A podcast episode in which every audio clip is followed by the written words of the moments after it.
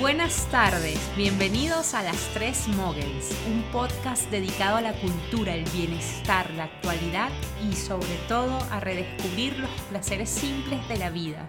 Somos tres mujeres emprendedoras, apasionadas por los libros y el buen vivir. Adriana, licenciada en literatura y gestora cultural. Andreina, ingeniera química y apasionada de la economía creativa. Y Susana, comunicadora y librera. Hoy estamos grabando nuestro primer episodio en el que conversaremos sobre historias de mujeres que hay que conocer para empoderar nuestras vidas. Pero primero haremos una sección que esperamos se convierta siempre en, el abrebocas de este espacio, un recorrido librero. Andre, ¿qué libro está allí descansando en tu mesita de noche? Eh, hola Adri, hola Susi. Pues Adri, para responderte, el libro que está en mi mesita de noche es El hombre en busca del sentido de Víctor Frankel. No sé si ustedes ya se han leído este libro. Sí. Un clásico. Un clásico. Yo tenía años sin leerlo, justo lo retomo porque tenemos un club de lectura próximamente. Y para nuestros oyentes, si no conocen a Víctor Frankel, él fue un psicólogo eh, judío, sobreviviente del holocausto, y en su libro nos plantea temas pues muy existenciales, ¿no? Como la libertad interior y obviamente la búsqueda del sentido del hombre. Y para eso me encantaría compartirles eh, un extracto del libro, si me lo permiten. ¿Pero es muy largo o no? Eh, no, es cortico. Ah, bueno. bueno, lo que de verdad necesitamos es un cambio radical en nuestra actitud frente a la vida. Debemos aprender por nosotros mismos y también enseñar a los hombres desesperados que en realidad no importa que no esperemos nada de la vida, sino que la vida espere algo de nosotros. ¿Qué les pareció ese extracto? Hermoso. Susi, ¿tú qué te estás leyendo? Bueno, como saben, yo me voy para la India, entonces he estado indagando bastante sobre el tema. Y en este momento me estoy leyendo el último de los libros que compré eh, de India, que se llama El Tigre Blanco, que es el seudónimo del personaje. Es escrito por Aravind Adiga, creo que se pronuncia así. Fue su primer libro, pero con ese se ganó el Man Booker Prize en 2008. Es un libro que ha sido éxito internacional, sin embargo, pues en Colombia es muy difícil de conseguir, entonces por Amazon lo pueden conseguir en inglés o en español. Es la historia de Balram, que se describe a sí mismo como un, no es un sirviente, como es la palabra como, no sé, un apoyo doméstico o... Sí, algo así. Un filósofo, pero sobre todo un emprendedor. Entonces él durante siete noches nos narra cómo llegó a ser un emprendedor en la India y todas las dificultades que eso conlleva en este país, que todos conocemos que tiene muchas diferencias sociales, y una historia muy complicada por el tema de las casas. Entonces es un libro con un poquito de humor negro, muy entretenido. Y yo sí les voy a leer un extracto súper largo, mentiras no. bueno, entonces, em, porque de verdad, este extracto resume el libro. En los viejos tiempos había en la India un millar de castas y de destinos. Ay, no, pero espérense que se me fue. Tranquila. Hoy en día solo hay dos castas, la de los hombres con grandes barrigas y la de los hombres sin barriga. Y solo dos destinos, comer o ser comido.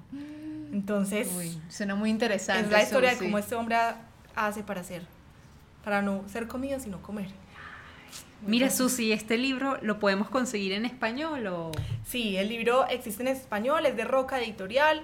Pero, Eh, pero ¿se puede leer o es así un inglés tipo Tolkien, que es así, que casi que inaccesible? No, por eso me ha gustado tanto este libro, porque es un libro contemporáneo, entonces es un, es un inglés muy fácil, es contado como si fuera una narración, es como si él te estuviera contando la historia, es muy fácil de leer en inglés. Ah, bueno, no, hay que, hay que tenerlo ahí en la lista de libros por leer. Sobre todo si van a ir a la India. Uy, bueno, no. ya nos contarás si lo que ves Tienes que ver. se parece a algo de lo que leíste. Adri, ¿tú qué te estás leyendo? Miren, yo me estoy leyendo un libro eh, eh, que forma parte de una serie, está escrito por Leonardo Padura y se llama La neblina del ayer y forma parte de la serie Mario Conde. Mario Conde es un policía con intenciones de hacerse escritor, pero eso es una materia que tiene allí pendiente. Eh, y este libro me gusta mucho, ya es el sexto libro de la serie, porque en este libro ya él tiene 13 años que ha dejado de ser policía y se ha dedicado justamente a vender libros usados en La Habana. Entonces, bueno, cuenta un poco esa historia de cómo las grandes familias, las familias pudientes, empiezan a vender sus bibliotecas precisamente por la crisis económica y social que se está viviendo. Él se convierte en un comprador y un vendedor de libros usados. Eh, me gusta mucho el personaje de Mario Conde porque es un personaje muy humano y siempre ha estado que eh, siempre ha estado expuesto a vivir realidades muy duras en su eh, profesión de policía y ahora como comprador y vendedor de libros usados pues también pero la narrativa de, Leonardo Padura me fascina es muy caribeña muy latina el libro se, se lee muy rápido y de verdad que, los que no, a los que no han conocido a Mario Conde, de verdad que los animo a que se acerquen a la lectura de estos libros porque son geniales. Adri, pero para leerlo tiene que ser en secuencia o se puede leer cada libro independiente. Yo lo he leído en orden, pero ya porque eh, suelo ser un poco psicorrígida en muchos aspectos de mi vida. Pero eh, se puede leer mm, de manera pues desordenada porque Leonardo Padura siempre como que te empapa de la historia, te pone en contexto. Yo lo he leído desde mi experiencia como lectora, lo he leído en, en forma lineal. Pero nada, si quieren empezar por este no va a haber problemas porque se van a enterar de, la historia como tal. Súper, otro también para la lista de los pendientes entonces, Adri. Sí. Bueno, Adri, ya vamos con el tema central. Sí, para la presentación de nuestro tema central queremos citar a una eh, autora que muchos de ustedes, estoy segura, que deben conocer. Es una africana que se ha puesto muy de moda y que eh, ella, ella sobre todo saltó al estrellato porque ella tuvo una charla TED y, precisamente por el tema que abordó y la forma en, cómo lo abordó, pues se hizo famosa. Y de hecho esa, esa charla ya fue llevada a un libro, ella también ha escrito libros de, de, ficción y es nada más y nada menos que Chimamanda Ngozi Adichie. Uy. ¿Ustedes han oído hablar de ella? Sí, pero por supuesto. Tiene sus dos, dos libros, ¿no? Entonces, sí, bueno, bueno tiene, tiene, tiene, tres libros de no ficción y sí tiene sus libros de ficción, que yo les digo sinceramente que a mí ella me ha atrapado más por, su obra de no, ficción, sí. Ya como, como, como una literata, sí me parece que pues le falta crecer un poco, pero eso ya son opiniones muy personales. Entonces voy a leer esta cita. Dice, como el feminismo era antiafricano, decidí que empezaría a presentarme como una feminista feliz africana. Luego, una amiga íntima me dijo que presentarme como feminista significaba que odiaba a los hombres, así que decidí que iba a ser una feminista feliz africana que no odia a los hombres. Dígame si esto no es genial. Grande, grande, grande.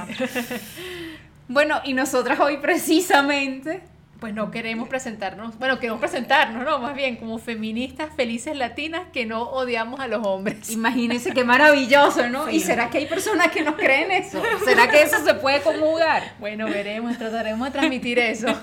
Ahorita también Adri nos va a hacer una explicación, ¿cierto? La palabra que causa tanta conmoción. Pero creo que eso es para el final de, del programa, Susi. bueno, pero ahora que estamos, bueno, hablando de esto, ¿verdad? Hoy queremos presentarle a tres mujeres que nos inspiran por sus vidas, sus poderes, sus logros o su resiliencia, ¿no? Susi, ¿cuál es la mujer que has elegido el día de hoy para presentarnos y que, bueno, que te ha inspirado? Bueno, entonces la mía no es una mujer de la vida real. Ay, mira. No porque no existan mujeres de la vida real que me inspiren, sino que ya saben que soy un poquito inmersa en la cultura india. Y justo cuando estaba buscando la mujer me encontré con la diosa Sarasvati. ¿La ah. conocen? ¿Saben quién es? He escuchado, hay una escuela de yoga que se llama así, con ese nombre. Sí, hay muchas escuelas de yoga. Cuando ya estaba haciendo la investigación, Sarasvati aparece mucho. ¿Por qué ha inspirado a estas escuelas de...? Ya les voy a contar por qué. Okay. Sarasvati, como les dije, es una diosa india. Es la personificación de uno de los principales ríos de la India, que es nombrado, nombrado varias veces en los textos Vedas. Los textos Vedas son unos textos antiguos en sánscrito.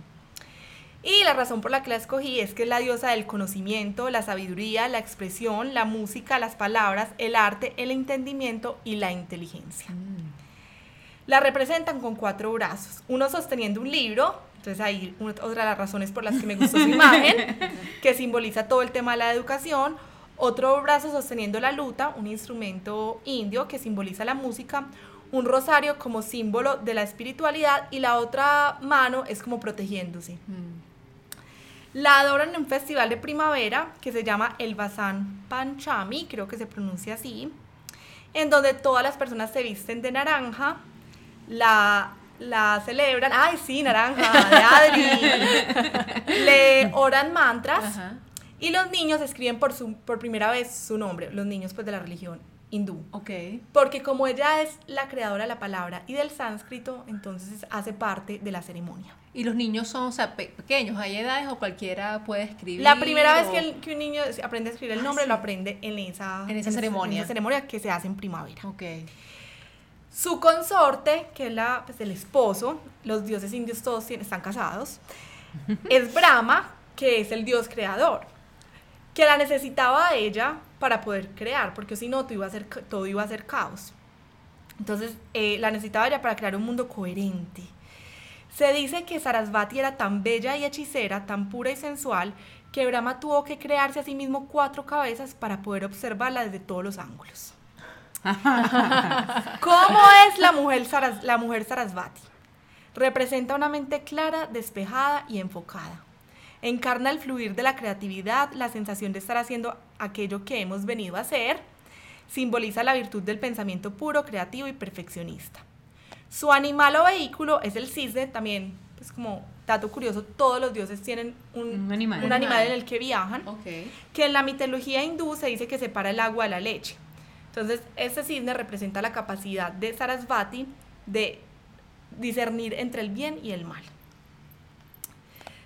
Hay que cantar, bueno, si quieren buscar el mantra del de Sarasvati, eso es muy fácil en internet y lo tienen que cantar cuando quieran encontrar espontaneidad de las palabras adecuadas para un examen, una exposición, un podcast, otra situación que requiera herramientas intelectuales o si van a tener un examen. También eh, para que te inspire a cualquier obra de arte, música, poemas, para resolver problemas de comunicación con otras personas o para estudiar, potenciar la memoria y agilizar la mente. Entonces esta fue mi elegida. bueno, yo, yo me pregunto algo, si esta Sarasvati hubiera ido a Hogwarts, ¿a qué casa hubiera pertenecido?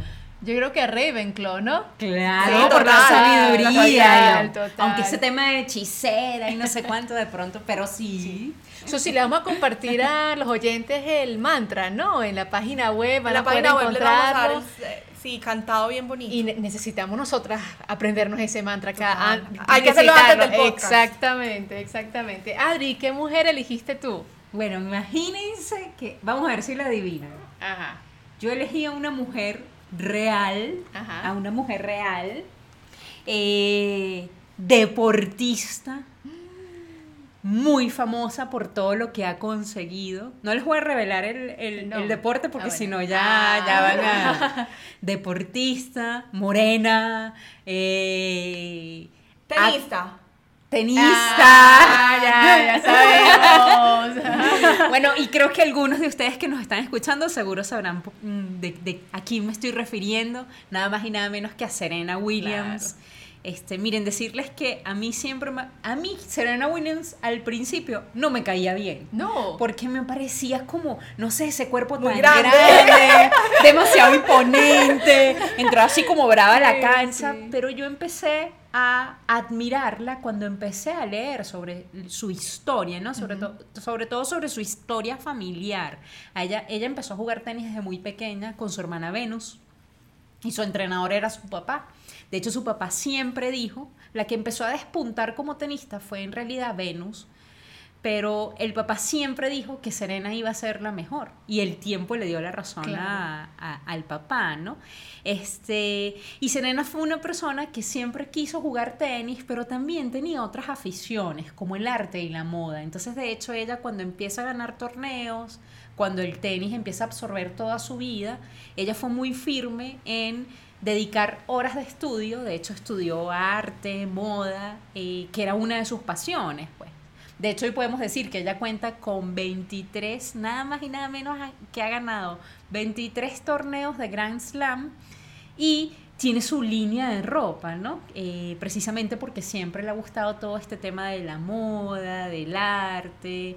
Eh, y de verdad que me parece una persona que, además de ser deportista, ha tratado de, pues, eh, ha pasado por, por muchísimos momentos duros. De hecho, su último momento duro en su vida fue cuando ella dio a luz. Eh, ella dio a luz el año pasado, de hecho tuvo que dejar de jugar bastante tiempo y ella su embarazo, le tuvieron que practicar una cesárea de emergencia y resulta ser que ella salió, salió todo bien, pero a los días ella empezó a complicarse porque ella empezó a desarrollar unos coágulos en los pulmones.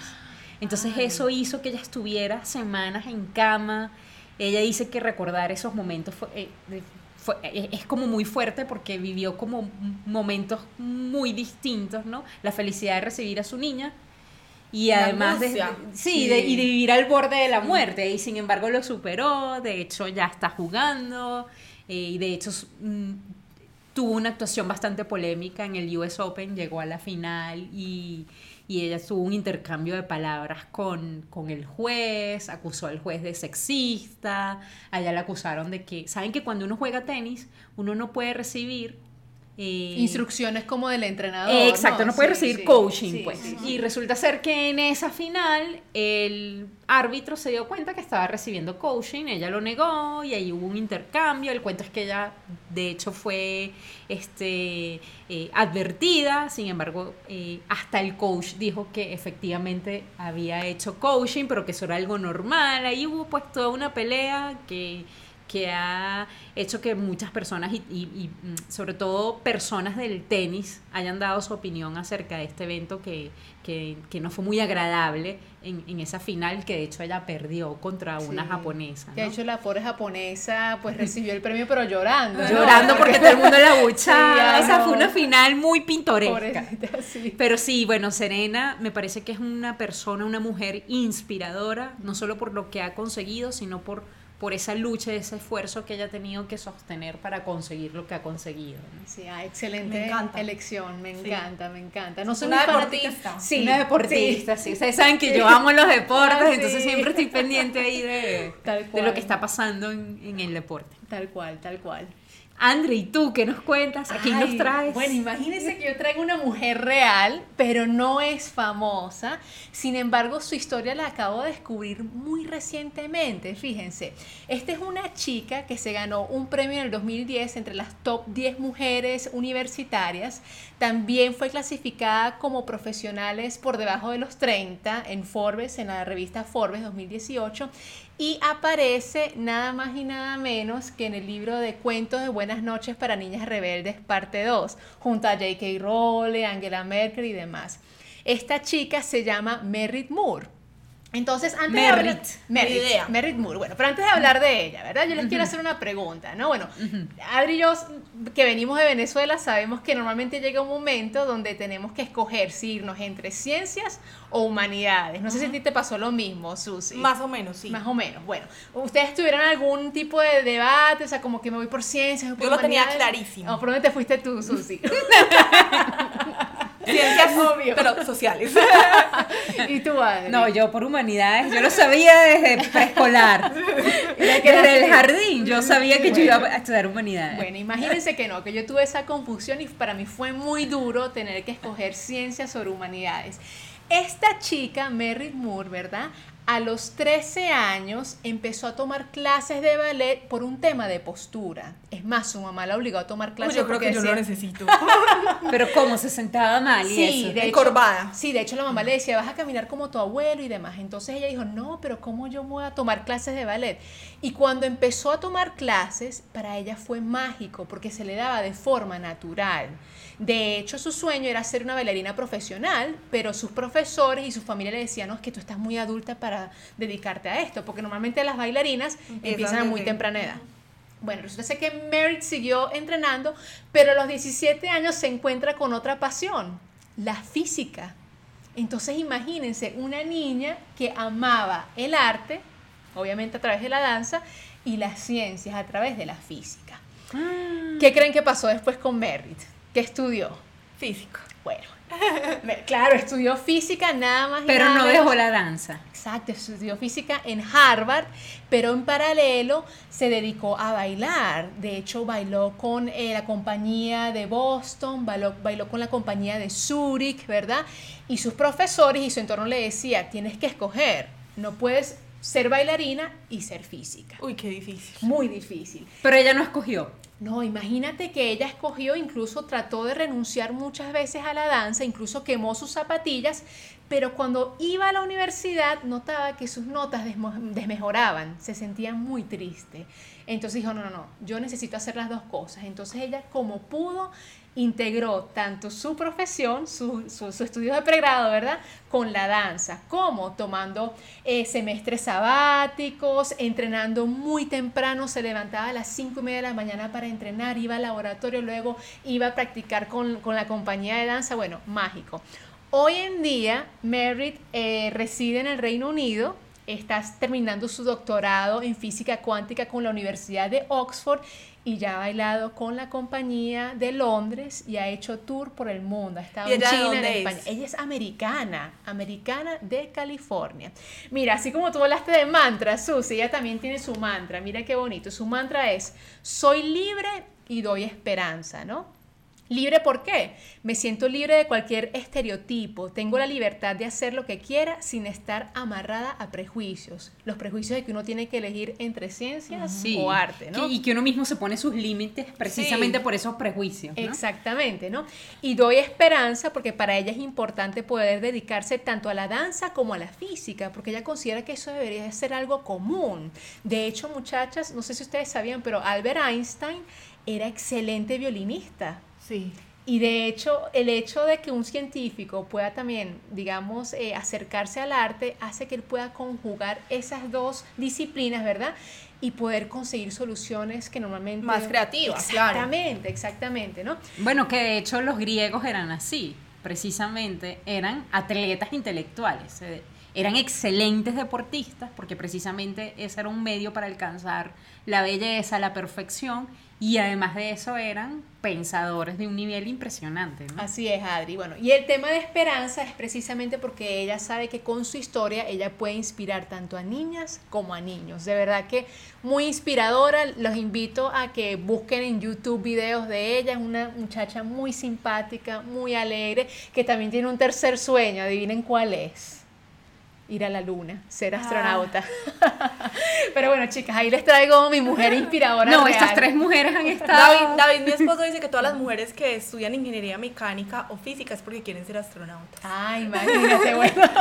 Esperemos ver a Merritt Moore algún día siendo astronauta. En cada episodio de las tres Moguls recomendaremos libros, películas, conferencias o en general productos relacionados con nuestro tema central. Así que, ¿qué les parece, chicas?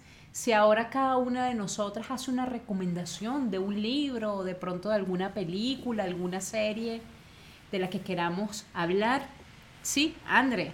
Cuéntanos, ¿qué, quisieras, ¿qué, quisieras, recomendarnos hoy? Bueno, ya, ya, que traje a Merritt Moore como ejemplo, ¿verdad? Me gustaría recomendar un libro, bueno, quizás no tanto por su, la manera en que está escrita, pero más por las historias que nos cuenta, y es Cuentos de Buenas Noches para Niñas Rebeldes 2, ¿sí? Ha sido, pues, un hit editorial. ¿Y por qué el 2 y no, es, y no el 1? Ah, porque el cuento de Mary Moore lo encuentra ah, solo en el 2. Pero el primero también es válido, ¿no? Pero traigo el 2 precisamente para aquellos que se antojaron de pronto de, echarles este cuento a sus hijos, a sus hijas, ¿no? De esta historia tan inspiradora de André, Moore. ¿Por qué tú crees que este libro este, genera tantas pasiones?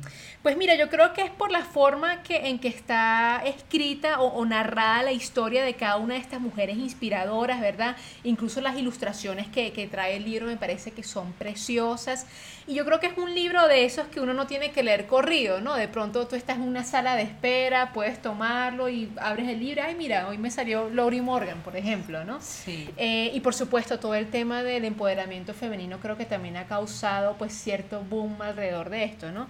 Eh, sí, mucho furor. Pero de hecho, ¿son libros para niñas o, crees que lo pueden leer? Yo creo que yo creo que lo pueden leer adultos, incluso incluso niños. O sea, yo creo que no, no es un libro. Si, si bien el título es Cuentos de Buenas noches para niñas rebeldes, yo creo que lo pueden disfrutar tanto niños como niñas y por supuesto los adultos también. Susi, ¿y tú de qué libro nos vas a hablar? ¿De qué libro? Bueno, yo también traigo un libro muy parecido al de Cuentos de Buenas noches para Niñas Rebeldes, eh, porque pienso que es una tendencia en este momento, todas las editoriales están sacando libros parecidos. Sí. Pero a mí este me ha gustado mucho desde el principio porque me encantan las acuarelas de la, de la autora. Ajá. Eh, se llama Legendary Ladies. Y de ahí saqué también a mi a mi mujer, a Sarasvati. Son 50 mujeres que te empoderan y te inspiran. Entonces es muy bonito, tiene más o menos el mismo formato del de cuentos de Buenas noches. Eh, simplemente es en pasta dura. En un lado viene una pequeña biografía, pero que me parece que está muy bien hecha. Cuando estuve buscando sobre Sarasvati, lo que encontré estaba muy bien resumido mm. en, en este libro. Entonces trae la pequeña biografía, trae al lado la acuarela de ella es la que la escribe y la que pinta o dibuja, no sé cómo se dice. Y abajo dice cuándo se ve invocar esa diosa. Mm. Entonces, eh, esta decía, por ejemplo, que cuando uno necesitaba inspiración, lo que les conté ahorita, y hay diosas de todas partes del mundo y de todas las culturas. Entonces es un libro muy bonito para tener en la mesita de noche, igual de que el de cuentos de buenas noches para niñas rebeldes, eh, no es para leer de corrido, es más un libro objeto que es un bonito regalo, pienso yo. Y Susi, ese está solo en inglés, ¿cierto? Ese sí está solo en inglés. Y que también vamos a compartirle a nuestros oyentes los links para que puedan acceder a, a, estos libros. Adri, ¿y tú qué libro recomiendas? Yo quiero hablarles de un libro que a mí me genera tanta simpatía. Miren, yo siempre que me leo este libro me, río, pero me río muchísimo. Ya se está riendo.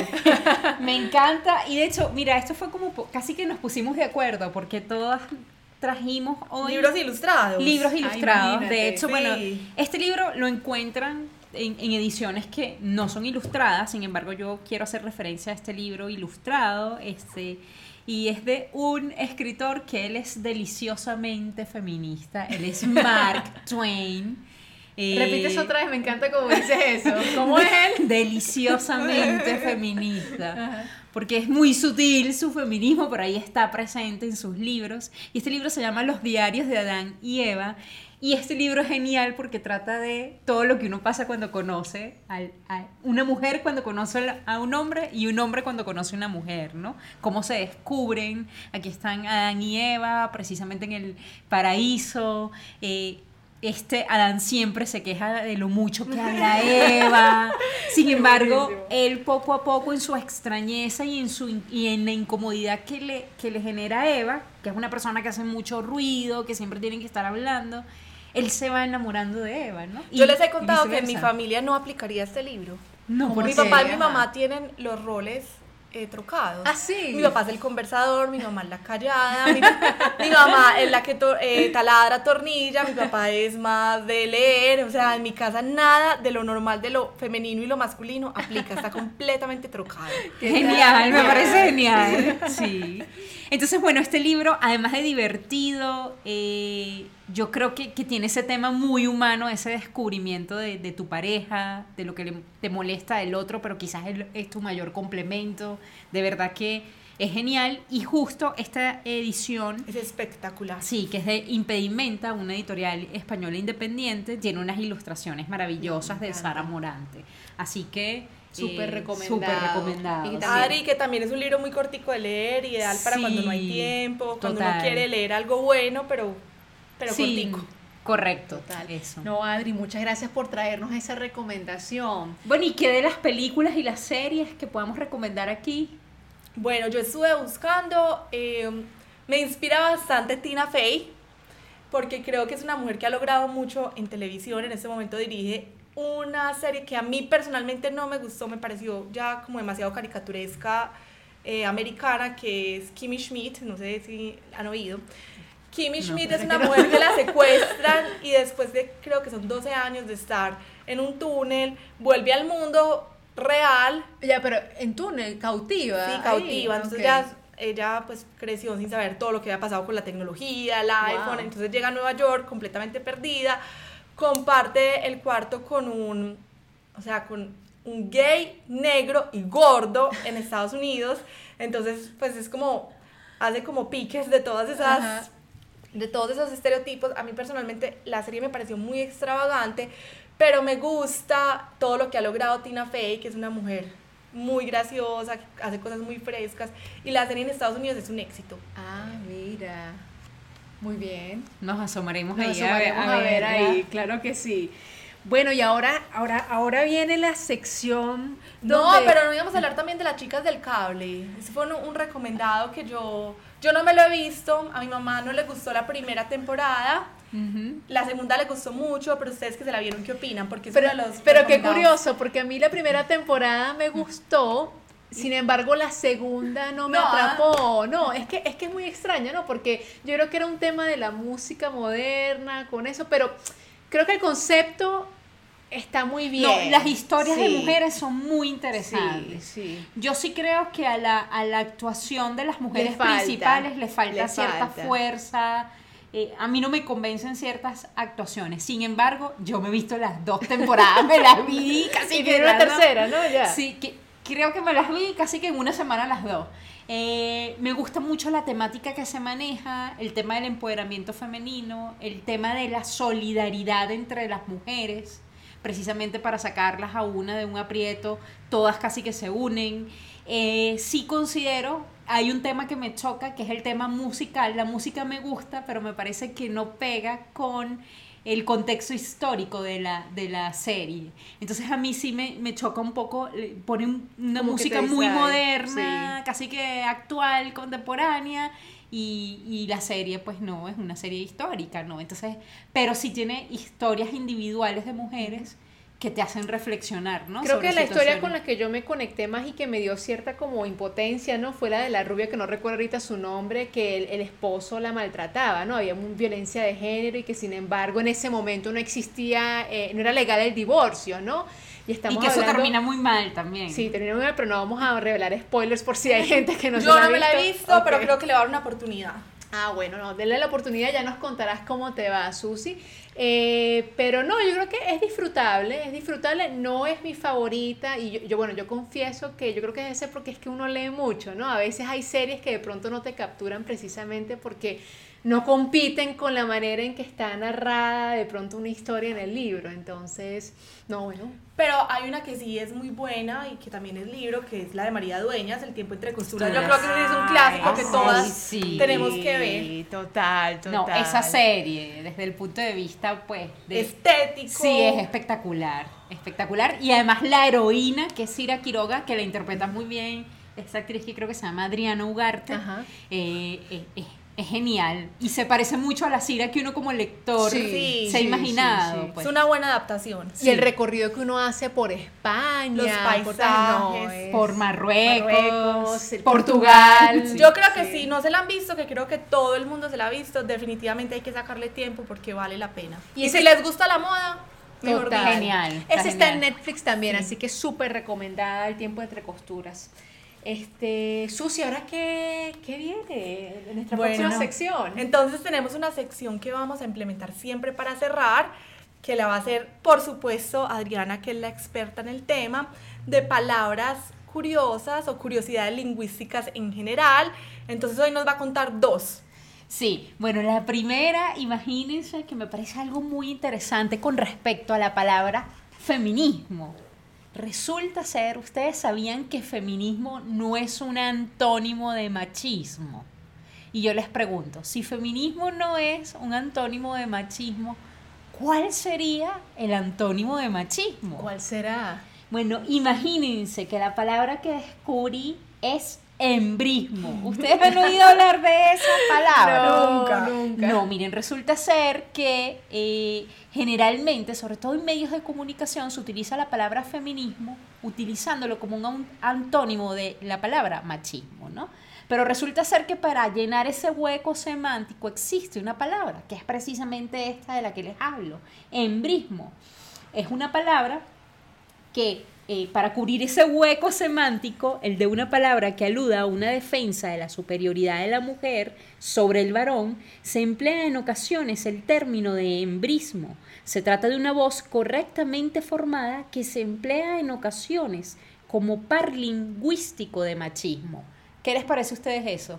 Me parece muy interesante porque yo siempre he tenido un problema con esa palabra porque como decíamos ahorita, parece como odiar a los hombres y yo no, odio a los hombres. Correcto. Entonces ya me da como cierta tranquilidad usarla porque sé que lo otro sería soy hembrista y yo no soy hembrista, yo soy feminista. Exactamente. yo también soy feminista. Yo también, yo también soy feminista. Es más, yo creo que tenemos incluso hombres que nos rodean que son feministas. total. Adri, qué bueno que nos traes esa aclaratoria. Y tengo uno último, pequeñito, seré breve una palabra que está muy de moda y que sé que muchas han leído por ahí en redes sociales y se han quedado en la luna porque no tienen ni idea de lo que significa. Y es la palabra sororidad. ¿Ustedes lo han escuchado? Bueno, he escuchado el inglés, ¿no? Sorority, ¿no? Bueno, pero miren, el término sororidad es válido para aludir en el movimiento feminista a la relación de solidaridad entre mujeres. Imagínense que esta palabra de dónde nace. Es el mismo patrón lingüístico que fraternidad, pero a partir de la voz latina, soror, que significa hermana, en lugar de frater, que significa hermano. Por eso se eh, compone la palabra. Ah, por eso Sor Juana. Exacto. Exacto, hermana. Y fíjense, sororidad, que yo creo que describe algo muy bonito que que ocurre entre las mujeres, que es precisamente esa mm, solidaridad femenina, solidaridad entre hermanas. Que ocurre no siempre, pero que debería ocurrir más. Deberíamos promover la sororidad. Adri, muy interesantes esas curiosidades lingüísticas que nos traes el día de hoy. Vamos a ver con qué nos sorprendes en el próximo, episodio, ¿no? Eh, bueno, y ahora para cerrar, el tema, ¿no? Queremos leer otra frase, de Chimamanda en Ngozi. Susi, ¿nos ayudas leyéndola? El género importa en el mundo entero. Y hoy me gustaría pedir que empecemos a soñar con un plan para un mundo distinto, un mundo más justo, un mundo de hombres y mujeres más felices y más honestos consigo mismos. Y esta es la forma de empezar. Tenemos que crear a nuestras hijas de otra forma y también a nuestros hijos. Esa frase me pareció potente. Porque creo que igual todo va en la educación, no solo de las niñas, sino también de, los, niños. Y que yo creo que allí nuestra sociedad muchas veces falla, ¿no? Estamos con el tema de potenciar ese empoderamiento en las niñas y niñas rebeldes y niñas irreverentes y qué estamos haciendo con los niños, ¿no? Entonces yo creo que es clave la educación y la formación de los varones. Yo, estoy esperando que llegue esa ola de niños genios, niños, porque me parece que sí estamos discriminando, estamos haciendo lo mismo que ha hecho la historia con nosotros. Hace poquito Planeta sacó uno muy bueno que se llama Todos somos genios, es muy parecido al formato de cuentos de Buenas noches de Niñas Rebeldes y trata por igual niños, pues hombres y mujeres, que creo que así se debería tratar el tema, porque de lo contrario estamos haciendo simplemente lo mismo. sí. Bueno, chicas, qué tema tan interesante el que hemos tocado en nuestro primer episodio de hoy. Eh, queremos contarles a todos nuestros oyentes que hemos creado una cuenta en Instagram. Nos pueden seguir arroba las tres muggles. Las tres escrito no en número. Igualito van a encontrar el acceso en la página web. Nosotros se los vamos a dejar el, el enlace ahí. Y por favor, para que nos cuenten qué mujeres los inspiran, nos encantaría escuchar sus comentarios. Sí, que nos escriban qué mujeres los inspiran. Y también qué tema les gustaría que tratáramos en estos episodios que van a ser quincenalmente. Y queremos oír qué quieren saber, qué les gustaría que tratáramos, qué temas les interesan. Sus comentarios lo pueden dejar tanto en Instagram como en Facebook, como en la página web www o www, dependiendo de dónde, de nos estén escuchando, las3models.com. También nos pueden seguir en arroba proyectos B612, proyectos en plural, B612 como el asteroide del principito y arroba 93 cuartos. 9 en número, 3 cuartos en letra. Como el andén de Harry Potter. Exactamente. A través de esas cuentas podrán conocer más sobre nuestro trabajo. Bueno, muchas, muchas gracias por escucharnos y los esperamos en nuestro próximo episodio. Bueno, niñas, muchas gracias. Nos vemos.